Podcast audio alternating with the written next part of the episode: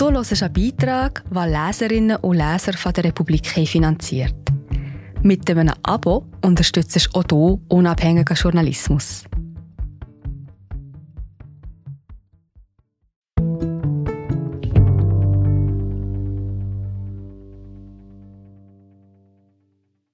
Der Faschismus des 21. Jahrhunderts braucht weder Ideologie noch Faschisten.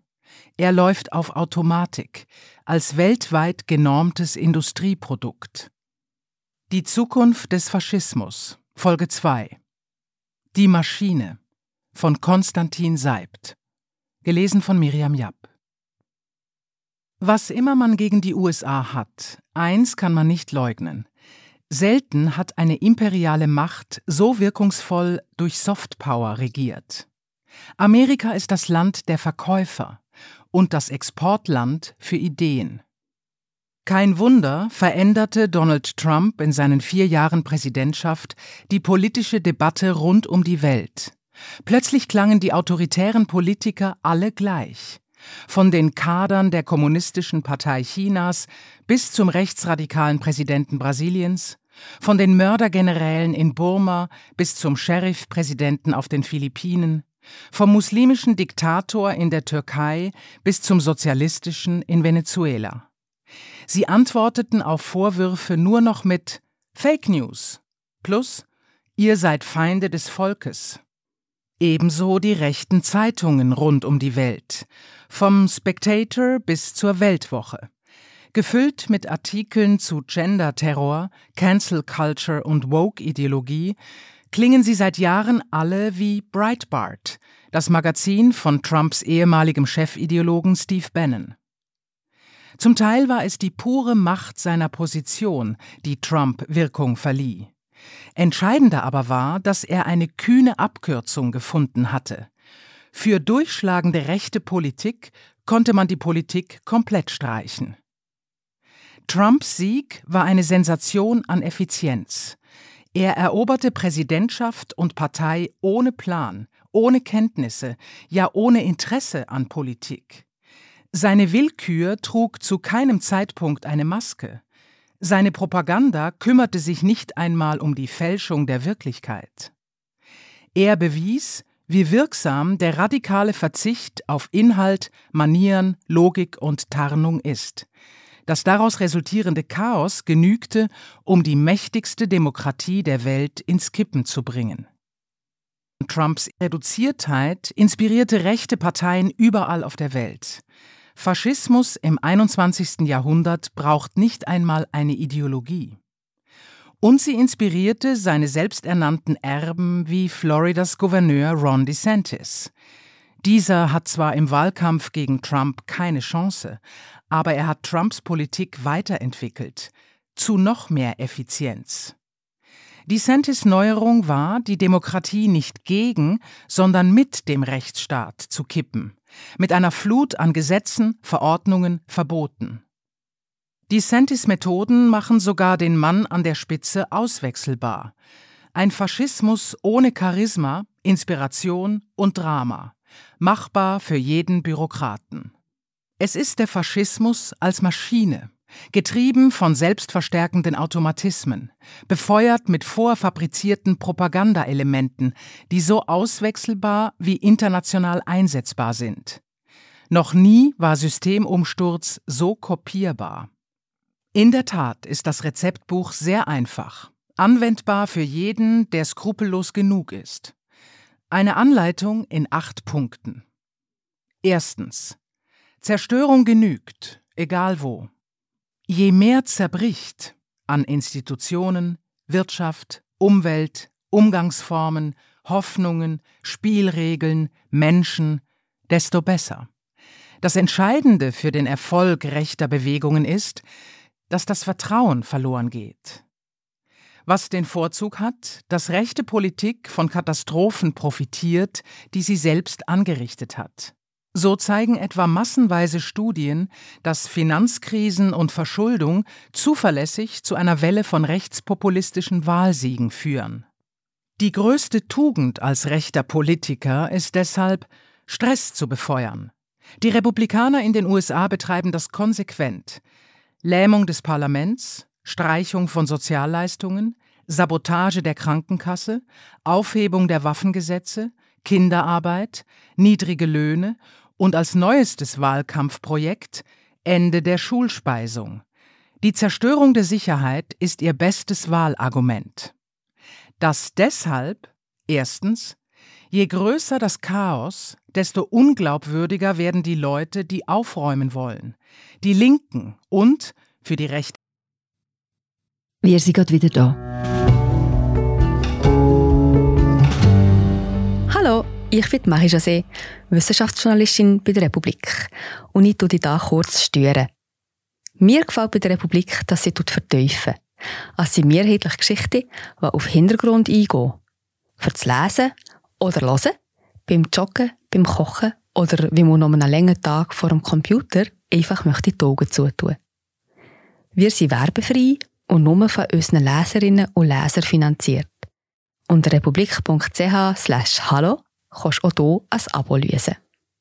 So, und das war es auch schon mit der Störung.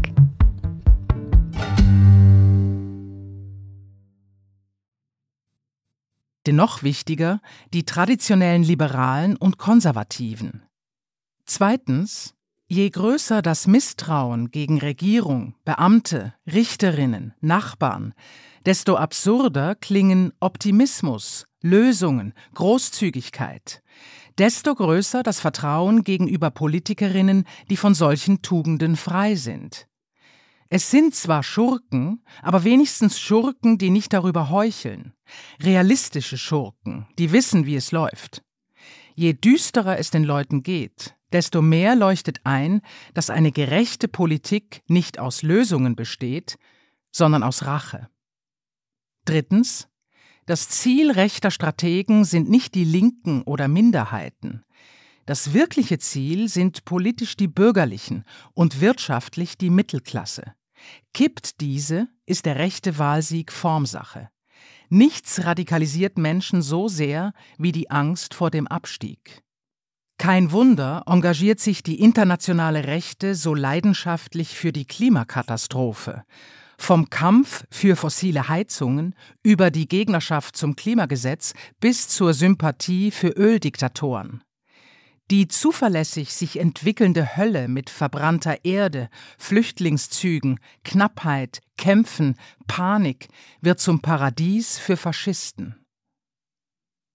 Zweitens. Mit Fleißarbeit zum Staatsstreich. Klar scheiterte Trumps Staatsstreich am 6. Januar 2021. Zu komplex, zu neuartig, zu last minute, zu viel auf einmal. Das Fazit, das republikanische Strategen zogen, tauften sie radikaler Inkrementalismus. Inkrementalismus heißt die pragmatische Installation von Gesetzen, wo immer es wenig Aufwand braucht. Es ist dieselbe Methode, die DeSantis in Florida verfolgt. Ein Gesetz nach dem anderen, dann eine Verschärfung nach der anderen. Kein Putsch gegen den, sondern mit Hilfe des Rechtsstaats. Der Unterschied ist, dass DeSantis dabei das Scheinwerferlicht sucht. Die radikalen Inkrementalisten das Gegenteil. Sie suchen das Dunkel der bürokratischen Langeweile. Diverse Bündnisse von Milliardärinnen, Juristen, Aktivistinnen bearbeiten systematisch die Wahlgesetze in den republikanischen Staaten. Neue Bezirke, weniger Wahlurnen in demokratischen Gegenden, Hürden für Briefwahl, Vollmachten für republikanische Gouverneure oder Wahlleiterinnen, nicht genehme Wahlergebnisse für ungültig zu erklären und so weiter. Kurz, für den großen Coup braucht es keinen großen Coup. Der kommende Staatsstreich ist nur noch Fleißarbeit. Drittens. Opportunismus gleich Radikalismus. Das klingt Ihnen zu bürokratisch, Herr Hitler? Keine Sorge. Der Faschismus des 21. Jahrhunderts braucht nicht nur keine faschistische Ideologie, er braucht nicht einmal überzeugte Faschisten. Er ist schlicht eine Funktion der Aufmerksamkeitsökonomie. Der Wettbewerb unter politischen Karrieristen genügt, erst um immer grausamere Sprüche, dann um immer grausamere Gesetze, dann um immer grausamere Taten. Das, weil der Platz auf der Bühne begrenzt ist und im TV, im Netz, im Wahlkampf die sicherste Faustregel ist, nur das Lauteste wird gehört. Die USA sind ein perfektes Land für Lautstärke. Der Wettbewerb ist riesig, aber die Zahl der Gewinnerinnen begrenzt. Schon weil in den USA mehr noch als anderswo Politik, Wirtschaft und Showbusiness nach demselben Prinzip organisiert sind. Als Winner takes it all Markt. Sieger werden zu Giganten, der Rest überlebt von Tag zu Tag. Für republikanische Politiker gilt das verschärft. Erstens, weil die Partei bereits Mitte der 90er Jahre unter Newt Gingrich die Strategie der Fundamentalopposition entwickelte, wodurch das politische Handwerk schnell weniger zählte als demonstrative Kompromisslosigkeit. Die entscheidende Bühne verlagerte sich von den Parlamenten in die Talkshows. Zweitens, weil derselbe Wettbewerb auch im konservativen Medienuniversum spielt. Von Fox News über Breitbart bis zum Heer der rechten Blogger. Alle kämpfen darum, die eigene Sache voranzubringen. Und das kompromissloser als die Konkurrenz. Drittens, weil das amerikanische Wahlsystem diesen Kampf noch befeuert. Die große Mehrheit der Wahlkreise und Bundesstaaten ist entweder klar demokratisch oder klar republikanisch. Was heißt, die entscheidende Wahl ist die parteiinterne Vorwahl und damit die Frage, wer ist die kompromissloseste Kandidatin? Drei Jahrzehnte Talkshow-Politik haben jeden Unterschied zerstört. Heute fallen in der Republikanischen Partei Opportunismus und Extremismus ununterscheidbar zusammen. Um Karriere zu machen, müssen selbst biederste Funktionäre reden und abstimmen wie Fanatiker. Das hat teils eine düstere Komik, aber es ist der Kern der amerikanischen Katastrophe, denn es bedeutet, dass das zentrale Sicherheitsinstrument der Demokratie ausgehebelt worden ist. Zugegeben, Opportunismus hat keinen besonders guten Ruf, nicht zuletzt, weil er als Berufskrankheit der Politikerinnen gilt. Doch ganz fair ist das nicht. Opportunismus ist das zentrale Produkt einer Demokratie, weil durch das Ziel, wiedergewählt zu werden, die Politiker gerade nicht jederzeit ihren Überzeugungen folgen, sondern darauf schielen, was den Wählerinnen Eindruck macht. Das Ergebnis davon nervt alle brauchbaren Köpfe. Es ist das politische Eiern. Fast nie liefert unsere Politik radikal neue, mutige, inspirierende Würfe. Aber das ist der Preis. Dafür, dass sie keine radikal dummen, bösartigen oder selbstzerstörerischen Dinge tut. Doch bei den Republikanern spuckt das automatische Kühlsystem Feuer. Ihre wichtigsten politischen Projekte Abtreibungsverbot, Waffenfreigabe, Unterstützung Russlands, Privatisierung der Krankenkasse, Kappen der Sozialleistungen, Steuersenkungen für Superreiche, Wahlbeschränkungen, Christianisierung des Staates, Bücherverbote, Fundamentalopposition, Trumps Wiederwahl, sind alle ziemlich unpopulär was aber nicht verhindert, dass ihre Positionen Woche für Woche radikaler und brutaler werden. Jeder, der im konservativen Universum in Politik, Medien, Firmen, Familien eigentlich nur einen Job, ein Einkommen, einen Platz, eine Zukunft haben will, ist gezwungen, den gesamten widersinnigen Kanon zu übernehmen, und das in der jeweils aktuell verschärften Fassung.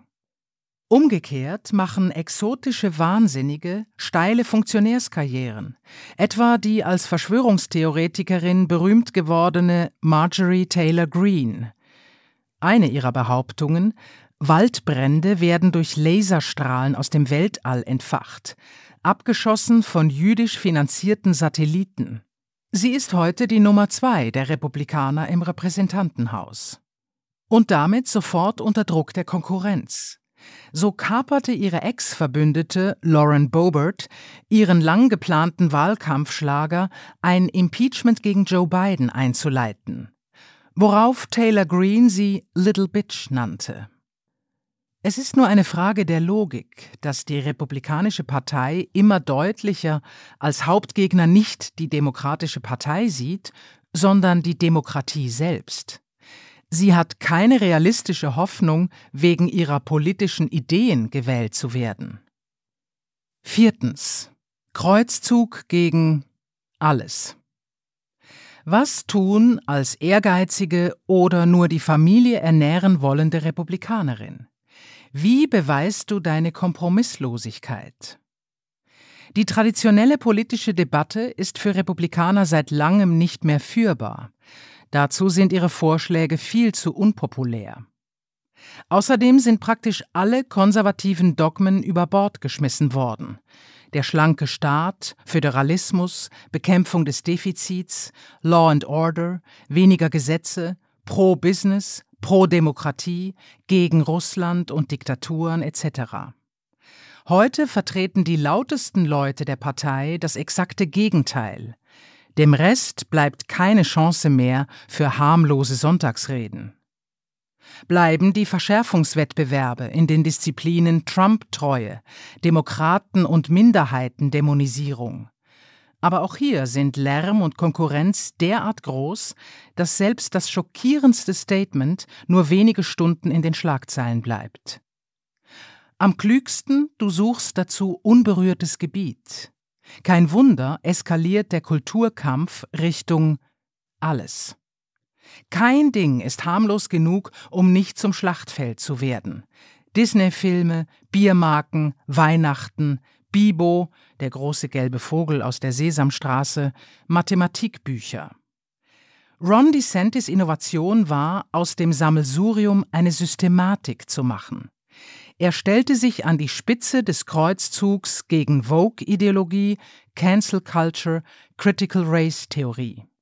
Das war zwar nicht neu, aber plötzlich klang das Chaos nach Programm. Der Konkurrenz leuchtete es sofort ein.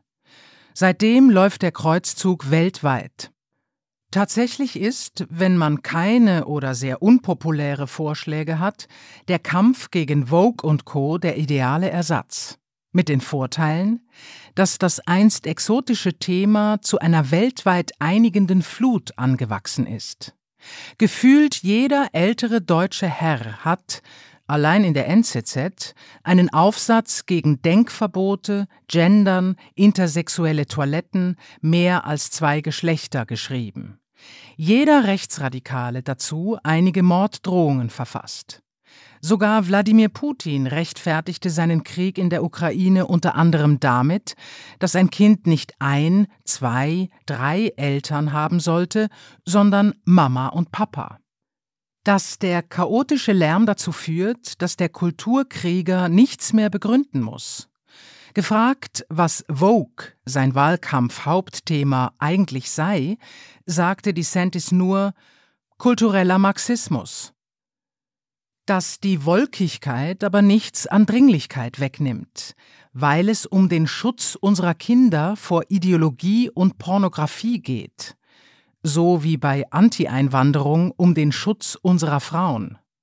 Dass an Empörungsstoff kein Mangel ist, weil ein einziges Beispiel weiß Gott wo auf dem Planeten zum Anlass einer weiteren Lawine dienen kann.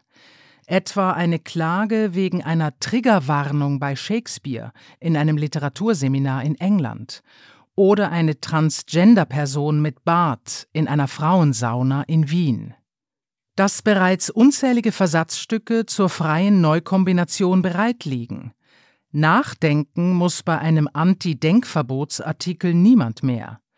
Der Kulturkampf ist eine globale Milliarden-Dollar-Industrie. Dass wer eine Minderheit angreift, alle angreift. Man kann problemlos gegen Drag Queens schreiben und damit ohne spezielle Erwähnung sagen Frauen, Schwarze, halte die Schnauze, dass last but not least viele Leute das Gefühl haben, jetzt werde aber mit dem Thema übertrieben. Nur dass dieses Gefühl nicht zuletzt durch die Sturzflut der Anti-Woke-Artikel selbst entsteht, wodurch die Flut sich ihre Berechtigung selbst erarbeitet. Dass noch mehr last, noch weniger liest, es neben der Mehrheit eine reale Minderheit der Leute gibt, Transmenschen und ihre Familien, denen man wirklich wehtun kann. Letztlich ist Grausamkeit der einzige im faschistischen Milieu akzeptierte Beweis, ernsthaft dabei zu sein. Donald Trump, der eher spät auf das Karussell aufsprang, stellte in seiner ersten Rede nach der Anklage wegen der Aufbewahrung von Geheimdokumenten begeistert fest, Zitat, Erstaunlich, wie stark Leute darauf reagieren. Wenn ich über Steuersenkungen spreche, sind die Leute so. Hier folgte eine Geste matten Applauses. Wenn ich aber über Transgender spreche, drehen alle durch. Wer hätte das gedacht? Vor fünf Jahren wusste noch keiner, was zur Hölle das überhaupt ist. Zitat Ende. Der Kampf gegen Vogue ist ohne Zweifel der Sommerhit bei den internationalen Rechtsaußenparteien. In Deutschland organisieren sich AfD und Querdenker damit. In der Schweiz hat die SVP den Kampf gegen Vogue-Wahnsinn und Gender-Terror zum wichtigsten Wahlkampfthema gemacht. Und in den USA führen die Republikaner zumindest in der Vorwahl den Wahlkampf nicht gegen Biden, sondern gegen Wokeness. Was im Klartext heißt, gegen alles. Fünftens. Bei Neoliberalismus. Willkommen Illiberalismus. Noch vor wenigen Jahren wäre undenkbar gewesen, dass ein republikanischer Gouverneur den größten Steuerzahler seines Bundesstaats mit Mafia-Methoden angreift, nach dem Motto Schönes Disneyland, das Sie hier haben. Wäre schade, wenn da jemand ein Staatsgefängnis neben den Eingang bauen würde, oder? Und das wegen einer winzigen Protestnote des Konzerns. Trotzdem störte sich bei den oberen 10.000 niemand daran. DeSantis ist weiterhin der Traumkandidat der konservativen Milliardäre. Was zeigt, das neoliberale Zeitalter ist vorbei. Großkonzerne, sogar ganze Branchen stehen nicht mehr über der Politik. Einst waren sie das gelobte Land, heute sind sie ein Teil der Kulturkampfzone. Eine Geste genügt, um Zielscheibe zu werden. Nach einem Werbevideo mit einer Transfrau schossen tausende Republikaner im Netz auf Bud Light Bier. Der Rapper Kid Rock sogar mit Maschinenpistole. Wonach die Verkäufe um 25 Prozent einbrachen. Nach dem Einsetzen einer Diversity-Stelle boykottierten konservative Christinnen die Filialen von Chick-fil-A, einer auf Hühnersandwiches spezialisierten Fastfood-Kette. Chick-fil-A, ihr seid nicht mehr das Huhn des Herrn. DeSantis legte in der Finanzindustrie nach und verbot Floridas staatlichen Pensionskassen die Anlage in ESG-Investmentfonds, also in Fonds, die auf Umwelt- und Sozialverträglichkeit achten, weil Vogue. Der weltgrößte Vermögensverwalter BlackRock verlor zwei Milliarden Dollar an Investments. Texas, der führende Bundesstaat bei Windenergie, sabotierte mit einer Batterie von Gesetzen und Schikanen den Bau weiterer Windturbinen, trotz Arbeitsplätzen, trotz Steuereinnahmen, trotz billiger Energie, weil Wind eine woke Energieform ist. Die Republikaner kandidierten seit Generationen als die Pro-Business-Partei. Doch damit ist Schluss. Die republikanische Wirtschaftspolitik hat das Modell des freien Marktes aufgegeben, plus das des möglichst zurückhaltenden Staates. Neu gilt das klassisch autokratische Modell, bei dem die einzige Frage ist, bist du für uns oder für die anderen? Wer falsch antwortet, wird bestraft. Go woke, go broke. Wer auf der richtigen Seite steht, wird belohnt etwa die Finanzleute, die DeSantis im Wahlkampf finanzierten. Sie bekamen die Hälfte der zwei Milliarden Pensionsgelder, die BlackRock weggenommen wurden. Das Sensationelle dabei war, die Wahlkampfspenden waren nicht das entscheidende Kriterium. BlackRock wie auch Disney gehörten zu den Financiers von DeSantis. Nur zählte das nicht. Politische Positionen sind plötzlich wichtiger als Spenden. Ebenso zum neuen Zeitalter gehört, Die Belohnungen für politische Gefälligkeiten werden nicht mehr versteckt verteilt, sondern überdeutlich als Zeichen. Kurz nachdem DeSantis seine Präsidentschaftskandidatur auf Twitter lancierte, wurde Elon Musk belohnt mit einem Gesetz, das Musks Firma SpaceX vor Schadenersatzklagen bei der Explosion bemannter Raketen schützt. Und mit einem Gesetz, in dem DeSantis sämtlichen Herstellern verbot, ihre Autos direkt zu verkaufen. Mit einer Ausnahme Tesla. Genauso unübersehbar wird politische Abweichung bestraft. So etwa legte DeSantis sein Veto gegen sämtliche Infrastrukturprojekte in Sarasota County ein. Der Bezirk hatte das Pech, dass sein republikanischer Senator nicht DeSantis, sondern Trump unterstützt hatte. Im politischen Krieg werden Einbrüche ganzer Branchen in Kauf genommen, quasi als Kollateralschäden. Ein brutales Gesetz gegen illegale Einwanderer in Florida alle Betriebe mit über 25 Mitarbeitern müssen neue Angestellte überprüfen, die Polizei macht Razzien, führte dazu, dass Floridas Restaurants, seine Baubranche, die Gemüse- und Obstfarmen ab diesem Sommer ohne Personal dastehen. Sie beschäftigen mehrere Zehntausend illegale Immigranten. Republikanische Abgeordnete zogen danach durch die Dörfer und betonten, das Gesetz sei ohne Zähne und nur dazu da, Angst zu machen. Gut beraten, wer ihnen nicht glaubt. Für diese Wirtschaftspolitik gibt es ein klares Modell, das Sehnsuchtsland der Dissentis-Republikaner, Ungarn. Ungarn ist das einzige Land in Europa, in dem die ultrakonservative Strategiekonferenz CPAC, kurz für Conservative Political Action Conference, tagte.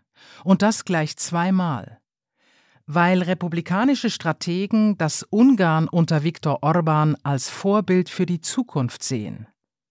Orbans illiberale Demokratie liefert das Modell für eine stabile Einparteienherrschaft. Seine Präsidentschaft zeigt, wie man eine Demokratie zur Autokratie umbaut. Schrittweise, systematisch, durch gezielte Gesetze. Zuerst kam die Presse unter Kontrolle, dann die Banken, dann die Justiz, schließlich die Wirtschaft. Das Faszinierende für die republikanischen Strategen ist, alles läuft legal und sehr kapitalfreundlich. Orban setzt auf eine Mischung aus Staat und befreundeten Unternehmern. Der Staat macht Druck, etwa auf einen Presseverlag. Die zentrale Waffe ist Bürokratie, Gesetze, Gängelung, Steuern. Und sobald das Unternehmen rote Zahlen schreibt, folgt die wirtschaftliche Übernahme durch einen Verkauf an Parteigänger. Die Basis von Orbans politischer Macht ist im Kern ein Wirtschaftsmodell. Die illiberale Demokratie ist nicht einfach antidemokratisch, sondern tatsächlich antiliberal. Nicht wer die Wirtschaft hat, hat die Macht, sondern wer die Macht hat, hat die Wirtschaft. Das spüren zunehmend auch ausländische Konzerne. Deutsche, französische, skandinavische Banken, Versicherungen, Fabriken werden mit Sondersteuern überzogen. Immer mehr Firmen werden durch Freunde Orbans Kaufangebote gemacht. Wird abgelehnt, folgt die volle staatlich-juristisch-publizistische Walze. Formulare, Kontrollen, Pressekampagnen, Ermittlungen, Prozesse, über Nacht maßgeschneiderte Gesetze, Drohung mit Verstaatlichung, Besuch von Geheimdienstlern im Büro wie zu Hause. Kurz, Ungarns Wirtschaftsmodell ist die Mafia, nur weniger blutig, weil ungleich mächtiger, mit Parlament, Presse, Justiz im Rücken. Ungarn als Modell ist das strahlende Versprechen der Republikaner an Glücksritter aller Art. Hilf uns wie auch immer an die Macht, und wir werden reich. Das Versprechen von ultrarechten Strategen wie DeSantis ist nicht zuletzt der Umbau der Republikanischen Partei in eine kriminelle Organisation. Mit der Aussicht auf die größte Beute des Planeten, die Vereinigten Staaten von Amerika. Sechstens. Propaganda der Grausamkeit. Das Fußvolk hingegen hofft nicht auf Geld, sondern auf Vergeltung. Trumps vier Jahre Präsidentschaft waren im Rückblick beinahe harmlos. Der Grund, warum Trumps Untätigkeit, Unfähigkeit, Unflätigkeit, sein Egoismus, seine Dummheit, seine Grausamkeit ihn keine Wähler kosteten? Weil das gerade die Mittel waren, die das von Trumps Wählerinnen gewünschte lieferten. Entsetzen, Erschrecken, Ekel auf der Gegenseite. Es war die Handgranate in den verhassten Villenvorgärten. Doch 2024 genügen diese Sorte Scherze niemandem mehr. Die Kandidaten müssen mehr bieten. Und sie tun es, jeder in seinem Stil. DeSantis, wie immer Systematiker, verspricht die disziplinierte Säuberung von der Vogue-Geisteskrankheit. Trump sagt dasselbe, nur Trump-mäßig. Ich bin eure Vergeltung. Im Wettbewerb um Kompromisslosigkeit werden Beweise verlangt. Und die Steigerung von reiner Symbolik lautet echte Grausamkeit. Trump hat dabei den Vorsprung des Pioniers, der zuerst Tabus brach. Seine Aufforderung im Wahlkampf 2016, man solle Störer windelweich schlagen, er bezahle die Anwälte, war unerhört. So wie später seine offene Mordlust, als der Secret Service Black Lives Matter Demonstrierende vor dem Weißen Haus verprügelte. Oder sein Aufstacheln der Menge am 6. Januar 2021 vor dem Sturm aufs Kapitol. Zitat Wenn ihr nicht kämpft wie die Hölle, werdet ihr kein Land mehr haben. Zitat Ende. Sein selbsternannter Erbe DeSantis hat die Grausamkeit bürokratisiert. Hunderttausende Menschen haben sie erlebt. Schwangere, die wegen des Abtreibungsverbots gezwungen werden, ein Kind ohne Nieren zu gebären. Illegale Migrantinnen, die in Florida keinen Job mehr finden. Transpersonen, Familien mit einem Transkind, entlassene Lehrerinnen, Flüchtlinge, die mit falschen Versprechungen in Flugzeuge gelockt und in demokratisch regierte Städte geschickt werden. 250.000 Leute, die wegen Fehlern in den Formularen aus der Krankenkasse geworfen wurden. Kein Zweifel, der kalte Sadismus schlägt den heißen. Objektiv liegt DeSantis in Sachen Grausamkeit weit vor Trump. Er hat ungleich mehr Leben an den Rand des Abgrunds gebracht. Trump war bisher dazu schlicht zu desinteressiert an fremden Menschen. Seine Grausamkeit funktioniert anders. Er will zusehen, möglichst aus sicherer Entfernung. Sie besteht nicht zuletzt darin, dass grundsätzlich andere Leute sie für ihn begehen. Anwälte, Anhänger, Armee, Attentäter. Exakt auf diesem Unterschied beruht das Wahlkampfkonzept von DeSantis. Er setzt Grausamkeiten persönlich um, während Trump sie nur provoziert und damit seiner lebenslangen Praxis folgt, anderen die Drecksarbeit zu überlassen. Womit DeSantis beweist, dass er keine Ahnung von Menschen hat. Denn Trumps Feigheit verschafft ihm paradoxerweise eine weit loyalere Anhängerschaft, als der Alleinorganisator DeSantis sie je haben wird. Das, weil Trump seinen Anhängern eine tragende Rolle gibt. Man ist nicht den Leuten verbunden, die etwas für einen tun, sondern den Leuten, für die man etwas tut. Der Grund, warum man seine Kinder, aber auch Gurus oder Betrüger liebt, ist die Arbeit, die man in sie steckt. Die rechte Revolution ist eine Mitmachbewegung. Die Macht Trumps beruht darauf, dass ihm ein zu allem bereiter Mob, egal wohin, folgt. Wer von Trump im Netz beleidigt wird, erhält Morddrohungen. Wer ihn ärgert, braucht Personenschutz. Bei seiner Abwahl stürmten Tausende das Kapitol. Ohne Mob wäre Trump nur ein schimpfender Verrückter, was auch der Mob weiß und schätzt. Denn gerade deshalb kann der Mob ihm vertrauen. Trump gehört, Milliardär hin, Präsident her, nicht zu denen da oben, sondern auf Gedeih und Verderb zu ihnen.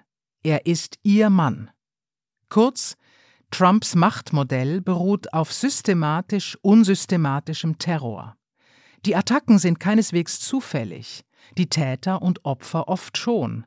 Der Wettermoderator, der nach Morddrohungen seinen Job aufgeben muss. Die linke Demonstrantin, die nach einem Aufmarsch von Rechtsradikalen über den Haufen gefahren wird. Der Ehemann der Parlamentssprecherin Nancy Pelosi, der zu Hause von einem Irren mit dem Hammer überfallen wird. Die DeSantis-Republikaner machen dasselbe, nur organisierter. Sie folgen einer klassischen faschistischen Strategie zum Aufbau der Bewegung, indem sie mit der Radikalisierung im lokalen Mikrokosmos beginnen, wo der Widerstand nicht groß ist. Bei zuvor unpolitischen Institutionen wie Wahlbüros, Gemeindeverwaltungen, Schulpflegen. Der Großteil der Bücherverbote in Schulbibliotheken wurde von ein paar wenigen Aktivistinnen beantragt. Im Schuljahr 2021-22 kam die Mehrheit von rund 1000 Verbotsanträgen von elf Personen. Hauptziel sind Bücher mit schwarzen oder nicht heterosexuellen Protagonistinnen. Aber von Sachbüchern zu Menschenrechten über Shakespeare bis zum Tagebuch von Anne Frank ist alles dabei. Trick 1 es ist kein Zufall, dass die Zensurgesetze fast durchgehend alle extrem vage formuliert sind. Für den Verbotsantrag muss man die Bücher nicht einmal gelesen haben oder eine präzise Begründung liefern. Das Gedicht The Hill We Climb der jungen Poetin Amanda Gorman, verfasst zu Bidens Amtseinführung, wurde etwa auf Aufruf einer Mutter aus dem Regal genommen, die als Autorin des Werks fälschlicherweise die Talkmasterin Oprah Winfrey angab und als Begründung für die Entfernung indirekte Hassbotschaften, während sie selbst zugab, das Gedicht nie in seiner ganzen Länge gelesen zu haben. Zitat Ich bin kein Buchmensch, ich bin nur eine Mutter, die ihre Kinder erzieht. Zitat Ende. Trick 2 Je vager die Zensurgesetze sind, desto drakonischer fallen die Strafen aus. Im Moment liegt Arkansas in Führung, wo Lehrern und Bibliothekarinnen für das Zugänglichmachen unpassender Bücher bis zu sechs Jahre Gefängnis oder 10.000 Dollar Buße drohen. Trick 3 Wegen rechtlicher Unklarheit und Bedrohung müssen ganze Regale abgeräumt und die betreffenden Bücher von speziell angestellten Leuten einzeln geprüft werden, was mehrere hunderttausend Dollar kostet und unglaublich viel Zeit verschlingt. Das Resultat aus republikanischer Sicht Erfolg, Erfolg, Erfolg. Die Bücherzensur wurde zu einer Mitmachbewegung und besonders aktiv dabei waren rechte Frauen.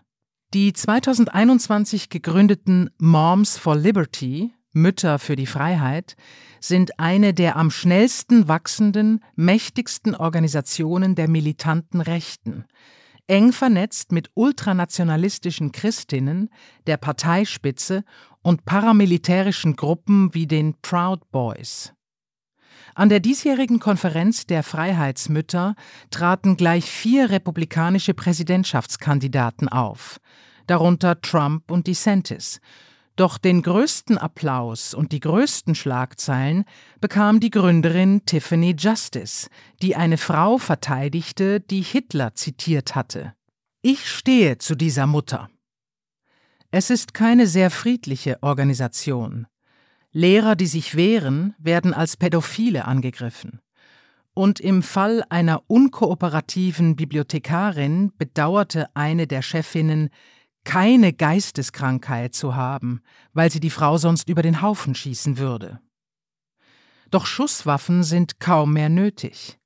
Der Terror, der durch Aktivismus und Bürokratie ausgeübt wird, funktioniert auch ohne. Etwa in Florida. Lehrerinnen kündigen. Auch diejenigen, die bleiben, sagen, dass die letzten Monate unerträglich waren. Immer mehr Familien mit Transkindern verlassen Florida, teils finanziert durch Crowdfunding, falls das Geld für den Umzug knapp ist.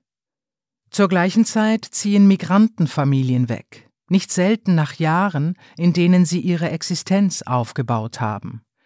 Sie verlassen ihre Wohnungen, Nachbarn, Schulen und Jobs, um weiter im Norden wieder mit nichts zu starten. Die Befürchtung, dass es noch weit grausamer werden könnte, hat Gründe. Denn das einzige Leben, das die Republikanische Partei noch schützt, ist das von Embryonen. Nach der Geburt ist es vorbei mit dem Interesse. Schusswaffen sind heute in den USA die Haupttodesursache von Kindern.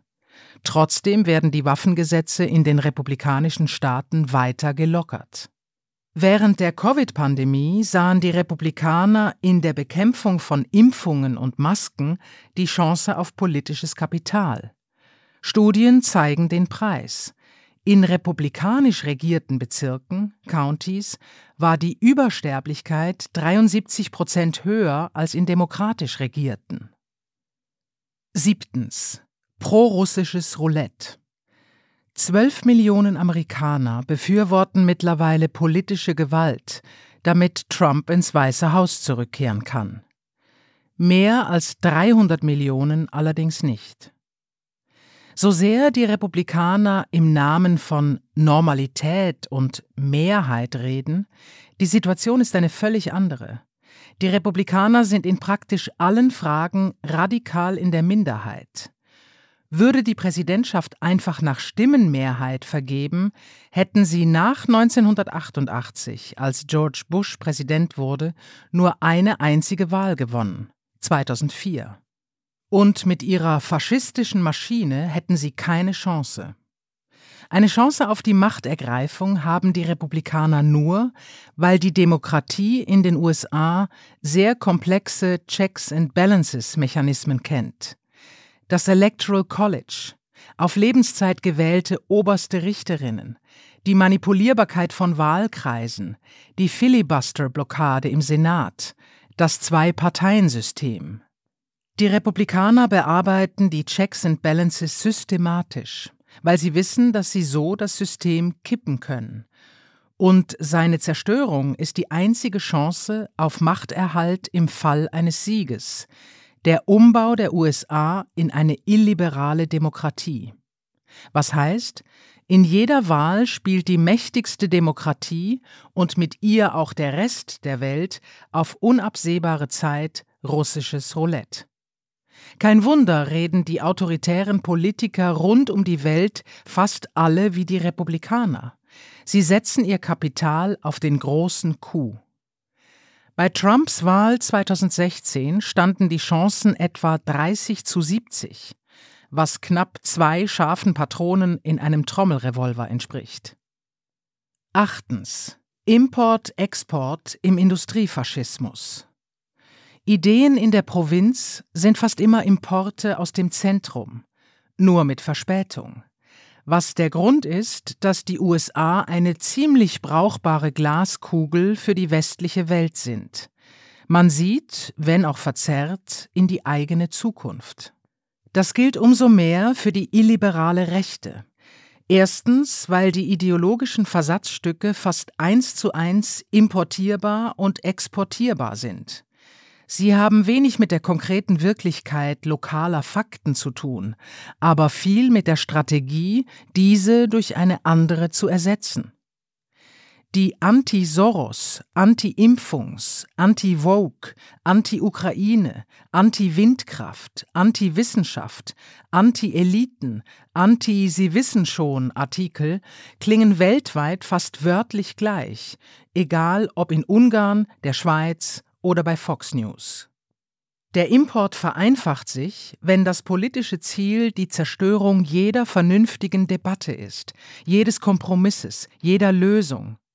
Und nichts sabotiert so wirksam wie der Lärm, der durch Wiederholung entsteht. Wiederholung überspült alle Argumente, verschiebt Normalität, verleiht Dringlichkeit und ist ohne gedankliche Kosten herstellbar, also hocheffizient. Kein Wunder flutet die nationale Rechte weltweit das eigene Land mit international produzierter Industriescheiße.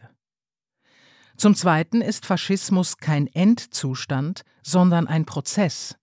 Egal, was man ihm gibt, egal, was er erreicht, egal, wie radikal die eigenen Leute sind, egal, wie unterwürfig die anderen, es ist nie genug. Es geht immer weiter, Stufe um Stufe. Neue Gegner, radikalere Forderungen, radikalere Taten, ewiger Kampf. Faschismus ist keine politische Meinung, sondern politischer Krebs. Was für Faschistinnen den Vorteil hat, dass sie tief unten einsteigen können, im Lokalen, im Lächerlichen, und dort weitergehen, wo sie Echo finden. Als die internationale Rechte auf fast nirgendwo existierende Intergender-Toiletten schoss, klang das noch absurd. Inzwischen verlassen die Familien mit Transkindern Florida. Aus esoterischen Impfgegnerinnen wurde ein internationales Gesundheitsproblem. Aus dem Protest gegen nicht fossile Heizungen wächst eine gemeinsame Sprache von CDU und AfD. Neben der international standardisierten Sprache sind die Methoden internationalisiert. Eine Drag Queen Lesung für Kinder wird von DeSantis in Florida, von Vizeministerpräsident Aiwanger in München oder von SVP-Nationalrat Köppel in Zürich identisch attackiert, als Angriff aufs Kindeswohl. Die Folge Drohungen, Demonstrationen, Polizeischutz. Trumps Strategie, für das eigene politische Gewicht den Mob zu mobilisieren, funktioniert von Mar-a-Lago bis zum Zürichsee gleich. Als der SVP-Nationalrat Andreas Glarner den Flyer für einen Gendertag in der Sekundarschule Stäfa veröffentlichte, Wer greift durch und entlässt die Schulleitung? folgten Beschimpfungen, Morddrohungen, Pornobilder und der Tag musste abgesagt werden, weil mehrere Leute ankündigten, die Kinder auf dem Schulweg abzufangen. Der Gemeinderat von Stäfer fand ein präzises Wort dafür Hetze. Darauf angesprochen sagte FDP-Gemeindepräsident Christian Haltner, Zitat, ich wüsste nicht, wie wir seine Aufrufe gegen den Gendertag sonst bezeichnen sollen. Glarner weiß ganz genau, welche Klientel er uns auf den Hals hetzt. Zitat Ende. Wonach der Chefredaktor der NZZ, Erik Guyer, in einem Leitartikel den Gemeinderat von Stäfer als überrumpelte Lokalpolitiker angriff und insbesondere dessen Präsidenten wegen der Aussage, man solle sich lieber mit echten Problemen beschäftigen, etwa Inflation oder Altersvorsorge. Guyers Artikel mit dem Titel ein bärtiges Wesen in der Frauensauna war in mehrerer Hinsicht das perfekte Beispiel für leicht veredelte Fließbandproduktion. Zum ersten durch die Technik, das Thema mit einer irrelevanten Anekdote von irgendwoher aus der Welt einzuleiten. Jemand mit Bart und Penis hatte in Wien eine Frauensauna besucht was erstens an Ort gelassen zur Kenntnis genommen wurde, zweitens wahrscheinlich nur der Stunt eines Trolls war, also eigentlich nicht der Rede wert. Natürlich folgte trotzdem tagelang Polemik, plus weltweite Aufmerksamkeit. Zum Zweiten durch den Trick, den Wirbel als Rechtfertigung für den Wirbel zu nehmen. Und zwar nicht nur für den eigenen Artikel, sondern auch für die SVP-Attacke auf die Schulleitung in Stäfa, man könne nicht nur von Parteipolitik sprechen, wenn sich von Emma bis Erzkonservativen alle über Genderthemen aufregten. Zitat Sie artikulieren ein Unbehagen. Zitat Ende. Nur, dieses Unbehagen wird nicht zuletzt durch den Lärm hervorgerufen, der zum großen Teil aus der Flut von Polemiken, Kommentaren und Empörungen entsteht. Hierzulande vor allem in der NZZ. Drittens und am wichtigsten das politische Ziel. Der eigentliche Adressat von Goyas Polemik sind die Parteien der Mitte und vor allem die Liberalen, denn sie, Zitat, beharren darauf, dass Genderfragen nicht zu ihren Kernthemen gehören. Das dachte man in Stäfer auch, bis die Polizei aus Sorge um die öffentliche Sicherheit zur Absage des Gendertags riet. Zitat Ende. Kurz, erstens, der Kulturkrieg ist berechtigt, weil es ihn gibt. Zweitens, je übler der Kulturkrieg, desto notwendiger die Teilnahme am Kulturkrieg, weil sie auf die Eskalation des Kulturkriegs reagiert. Drittens, Hetze im Kulturkrieg ist dann berechtigt, wenn sie funktioniert, weil das Ausmaß des Terrors als Maß des Unbehagens gelesen wird, das ihn legitimiert. Viertens. Es gibt keine Neutralität. Abseits stehen rechtfertigt den Angriff, schon weil durch den Angriff klar wird, dass die Abseits Stehenden zumindest in dem Punkt schuldig sind, dass sie die Realität des Kulturkriegs nicht anerkannt haben. Bemerkenswert ist, was Guya nicht interessiert, die Adressatinnen des von Glarner ausgelösten Terrors. Der Gendertag an der Schule in Stäfa war eigentlich nur ein umständlicher Name für Aufklärungsunterricht. Der Grund für die Hetze war eindeutig nicht der Tag, sondern das Genderwort. Der freigesetzte Hass war eine Botschaft an alle, die eine queere Identität haben. Plus an alle, die diese Identität akzeptieren. Freunde, Familien, Behörden. Die Botschaft heißt, ihr gehört nicht dazu. Gegen euch ist alles erlaubt. Und wehe allen, die eure Existenz akzeptieren. Das funktioniert. Ich etwa sorge mich seitdem um die kluge Primarschulfreundin meiner Tochter, die ich einst als klugen Jungen kennenlernte. Aber das ist nicht das, was Guya interessiert. Was ihn interessiert, ist das politische Spiel, genauer gesagt die Integration der bürgerlichen Mitte in den Kulturkampf von rechts außen. In der Tat geht es bei der Zukunft des Faschismus vor allem um eine Frage. Was macht das Bürgertum?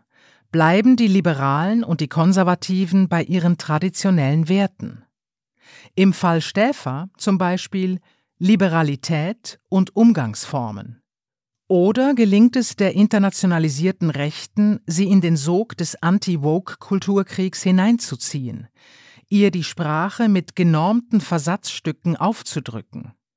So hielt etwa der zweifellos amerikanisierteste Politiker der Schweiz, SVP-Nationalrat Roger Köppel, in Ungarn auf der republikanischen CPAC-Konferenz eine Rede. Sie war über weite Strecken so standardisiert wie ihr Titel. Vogue ist ein Virus der Eliten. Kurz vor Schluss legte Köppel dem Publikum seine wichtigste Botschaft ans Herz. Zitat was mich besorgt, sind nicht woke Linke, was mich besorgt, sind woke Konservative. Zitat Ende. Das entscheidende Schlachtfeld ist, aktuell auch bei den Schweizer Wahlen, das bürgerliche Lager und ganz konkret die Frage, ob die FDP der Listenverbindung mit der SVP zustimmt. Wie es aussieht, können Guyer, Glarner, Köppel zufrieden sein. Als SVP-Nationalrat Glarner vor vier Jahren die Telefonnummer einer Lehrerin im Netz veröffentlicht und einen Mob auf sie gelenkt hatte, war die Empörung überall groß, sogar in der eigenen Partei, so dass er sich wenige Tage später entschuldigen musste. Diesmal nicht mehr. In Zürich, Aargau, Baselland und weiteren Kantonen schluckte die FDP mit etwas Protest die Kröte und akzeptierte die Listenverbindung. Bei der Wählerbefragung stellte sich heraus, Hauptärgernis der Schweizer Wählerinnen sind 58 Prozent Credit Suisse Pleite, 51 Prozent Klimakleber, 50 Prozent Genderdebatte, Wokeness. Es geht voran Richtung Amerika. Die USA bleiben eine brauchbare Glaskugel.